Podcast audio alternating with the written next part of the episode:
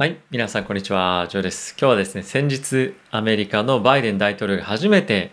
えー、大統領に就任をしてから対面で会談をした海外の首脳というのが菅首相になったんですけれども、えー、その会談の中でですね、まあ、非常に多くの、そして最重要のトピックとなっていたのが、中国に対しての姿勢ということだったというような報道がいろいろなところで出ていました。で、えー、今回ですね、え、日本の菅首相の方からですね、中国の、まあ、ここ最近の特に人権関連に対しての、まあ、行動に対してですね、まあ、非常に厳しい、え、コメントが出ていたんですけれども、まあ、それに関してもある程度、もう織り込み済みっていうふうに言うと、まあ、ちょっと変な言い方ですけれども、まあ、ある程度は予測されたことではあったんですが、今回、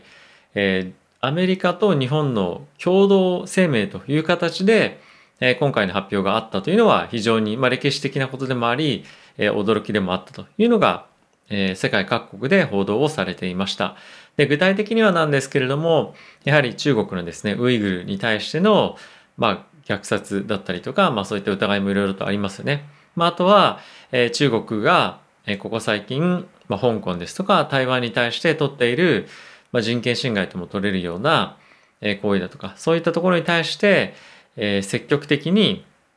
あの、まあ、対応をしていくというのが、まあ、両国としての、えー、コメントでした。まあ、具体的にはいろいろあるというのは、えーまあ、今回は省略しますけれども結構個人的に驚いたのが、えー、尖閣諸島に対して、え、アメリカがですね、えー、しっかりと、ま、対応していくと何かしら必要であれば、まあ、軍事的な対応っていうのも、え、サポートしていきますよということを、えー、コメントをしていたというのは、まあ、僕は個人的に非常に、まあ、驚きだなと思っていました。中国としてもこの尖閣諸島に関しては非常にえ固執しているという言い方もちょっと変ですけどもえ、かなり強硬な姿勢で日本に対して対峙をしてきていますし、両国にとって非常にまあ、センシティブな重要な問題というところもあって、ここでアメリカからしっかりとサポートが得られたっていうのは、日本にとっては非常に大きいことですし、中国にとっては非常にショッキングなことだったんではないかなと思っています。で、やはりですね、今後、まあ、特にサイバーセキュリティですとか、まあ、あとは人権というところが非常に問題視しているということもあって、え例えばサイバーセキュリティに関しては、アメリカと、え日本でですね、まあ、合計約5000億円ぐらいの、え投資をですね、5G と、まあ、あとは 6G ですね、まあ、5G 以降のテクノロジーというふうに言ってましたけれども、そういったところに対して共同で投資をしていくというような発表もありました。で、5G に関しては、ファーウェイがですね、かなり特許も含めて、いろいろと進んでいるということもあってですね、えここをまあ、さっさと飛ばしてじゃないですが、まあ、6G に行きたいなというのが、まあ、本音としてはあるんじゃないかなと思ってます。なので、まあ、今後、まあ、どれぐらいのスピードでこのインターネットの加速っていうのが進んでいくのかわかりませんが、えテクノロジーという観点からも、え両国がですね、今後、え協力をしていきましょうというような発表もありました。であとはですね、今後継続的に、お互いがですね、経済もそうなんですけれども、まあ、政治的に、え協力をしていきましょうというような発表があったことから、まあ、来週週明けのですね、中国の株式市場の動きというのは、非常に興味深いものになるんではないかなと思っています。もちろんものすごく影響があるかどうかっていうのは正直、まあ、わかんないところではあるんですけれども、改めて、えー、まあ、アジアの、まあ、経済大国というと、まあ、ちょっと今、語弊がないとは言わないんですけども、まあ、ちょっと若干弱まってきてますけれども、まあ、引き続き、えー、かなりしっかりと、えー、まあ、経済としてはインパクトが世界には、まあ、ある程度一定程度ある日本が、こういった形でですね、中国に対して、えー、今回改めて強いコメントを出したことで、え、中国の政府としても、まあ、少し驚きもあったと思いますし、株式市場としてもここ最近非常に厳しい動きをマーケット中国の方ではしているので、一段と下がるのかもしくはそんなに影響ないのかっていうのは、一つ見極めていきたいところかなと思っています。まあ日本がですね、え、何かしらコメントしたからといってマーケットが大きく崩れるとかそういうことはないとは思うんですけれども、まあ、今後のセンチメントを、え、まあ見ていく上で、え、アメリカからも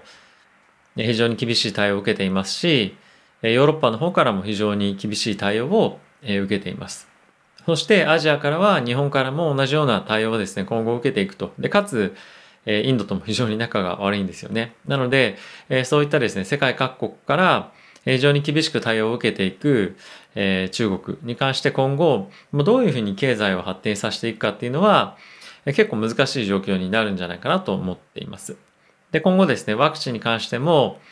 えー、中国の、えー、ワクチンは今後まあ使わないわけじゃないんですけれども、まあ、海外から、えー、ワクチンをアメリカの方から仕入れないといけないっていうのもやっぱありますし、まあ、ある程度え弱い立場にちょっと今置かれている中国として今後どういうふうな対応をですね迫られるかっていうのは、え特に、え注目していかいくべきポイントなんじゃないかなと思ってます。まあ、特にやはりですね、えセミコンダクターとかまあその何て言うんですかね半導体ですかね、まあ、その分野で、えここ最近かなり強い制裁を受けていることもあってアメリカに頼らざるを得ないという部分も、まあ、一定程度ある中で、え経済としてまあ、特にあの IT 関連のところでですね、え、本当にどれぐらい影響あるかっていうのも、まあ、引き続き注目をしていきたいと思いますし、まあ、日本もですね、え半導体に関しては、まあ、一定程度強い、え、技術っていうのも、まあ、持っているというところもあって、え、特に車関連に関してはですね、え、供給も大きくしているところもあるので、え、こういったところの影響がですね、今後も、え、続くようであれば、中国の、まあ、あの、ニオとかそういったところとかっていうよりも、まあ、全般的に、え、経済にとって、え、まあ、悪影響っていうのが長引く可能性はあるんじゃないかなと思っています。まあ、ちょっと正直本当にマーケットがどういうふうに反応するかっていうのは開けてみないとわからないんですが、え、やはり日本としては、え、先ほど申し上げたような、まあ、尖閣諸島っていうところも、まあ、そうですし、まあ、一緒にアメリカとやっていこうという、まあ、この調和が取れて、まあ、調和というか、まあ、歩調が合ってるような、えー、スタンスが取れたということは、まあ、日本にとっても、まあ、いいことというか、まあ、アメリカ側について今後もやっていこうという姿勢が、まあ、出てきたので、まあ、やられてばっかりはいられないぞっていうのがやっぱり、まあ、出てきてるんじゃないかなとは、えー、個人的には思っています。まあ、あとですね、夏のオリンピックに対して、バイデン大統領からは非常に強いサポートを得られたということも、えーまあ、コメントをされていましたので、まあ、出場選手も含めてですね、しっかりと送り込んでくれるというようなこともですね、あったんじゃないかなと思ってます。まあ中国の、まあ中国じゃない、アメリカの選手が、えー、まあ来るということで、えー、オリンピックはですね、特に何か、あの、大きい影響があるかどうかっていうのは、まあちょっと正直、経済的には疑問ではあるんですけれども、周り、アメリカの参加がしっかりと取り付けられるということで、世界的にもですね、一定程度、開催に向けて前向きな動きがですね、見られるんじゃないかなと思うので、日本としては、最低限ですね、オリンピックしっかりやって、今後の経済をですね、盛り上げていくような象徴に何かなればというところも、まあ、一旦はあるんじゃないかなと思っています。日本はあんまりですね、経済的にちょっと、えポジティブなニュースがない中で、まあ、やはりオリンピックもやらないというふうに、まなるとですね、かなり、かなり、ま経済的にはそんなには影響ないかもしれませんが、やはりですね、えー、センチメントというか、まあ、国民の士気っていうのもありありますし、えー、この辺は是が非でもやりたいというところがあるんじゃないかなと思っています。えー、少しずつ日本でもですね、ワクチンの接種が進んでいって、えー、徐々に、えーまあ、感染も抑制されていってですね、まあ、ちょっと変異株出てますけれども、そういったところもしっかり抑えて、えー、夏にですね、オリンピックを迎えて、まあ、しっかりと終えて、えー、経済の発展にえつなげていくというのが、まあ、今一定程度目標としてはあるんじゃないかなと思っています。えー、中国の株がですね、今後もまだ下がり続けるのかどうなのかっていうのは、えー、まあ、注目はしていきたいんですが、中国人のまあ特徴として、まあ、結構もともと不動産に投資してるっていうのは皆さんもご存知かと思うんですが、この株式投資に対しての向き合い方っていうのはですね、若干ちょっと博打的なところもかなりあるんではないかなと思っていますし、株に対しての向き合い方は、不動産が比較的長期でやってる、やってるというところに対して、かなり短期的な、まあ、いわゆる投機的な動きっていうのがやっぱあると思うんですよね。なので、まだまだ下がり続ける可能性も十分あるんじゃないかなとは思うので、まあ、このあたりはですね、えー、まあ実体経済の、えー、動きとはですね、まあ相反するような動きもあると思いますし、あとはやっぱ政治的な、えセンチメントっていうのも、まあ、一定程度影響するとは思うので、えー、週明け動き見ていきたいなと、えー、思っています。まあ、少しあの政治的なニュースになってしまって、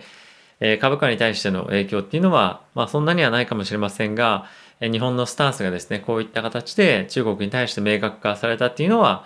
今後の、マーケット株式市場を占う上でも、まあ、比較的重要なポイントなんじゃないかなと思ってます。さっき申し上げた通り、アメリカとヨーロッパだけではなくて、日本もですね、こういうスタンスを取っているということで、中国としては非常に厳しい状況が続くと思いますし、ロシアに対してもですね、アメリカは、えー、まあ、選挙の時の、まあ、サイバーテロじゃないですけども、まあ、選挙の妨害っていうのをしていたということで、えー、制裁少し、あのやってましたけれども、これも中国に対して、まあ、一定程度牽制になると思います。なので、えー、徐々にですね、ちょっと追い込まれていっているような状況には、えー、なっていると思いますし、トランプ大統領がいた時よりも、今のこのバイデン政権の方がかなり厳しくスタンス取ってるので、え、中国のですね、株式市場を引き続き、えーまあ、注視していきたいなと思ってます。え、ポテンシャルとしてはかなりすごいものがあると思ってるので、えー、僕自身もですね、いつ入ろうかなっていうので、ちょっと前のめりに見てはいるんですけども、えー、なかなかタイミングが合わずで、えー、ちょっと引き続き見送ってはいますが、まあ、これまでももうちょっと見送ろうかなと思ってます。え、まあ、引き続きこういった関連のニュースも皆さんにですね、お伝えをしていきたいと思いますので、えー、ぜひチャンネル登録していただけると幸いです。ではまた次回の動画でお会いしましょう。さよなら。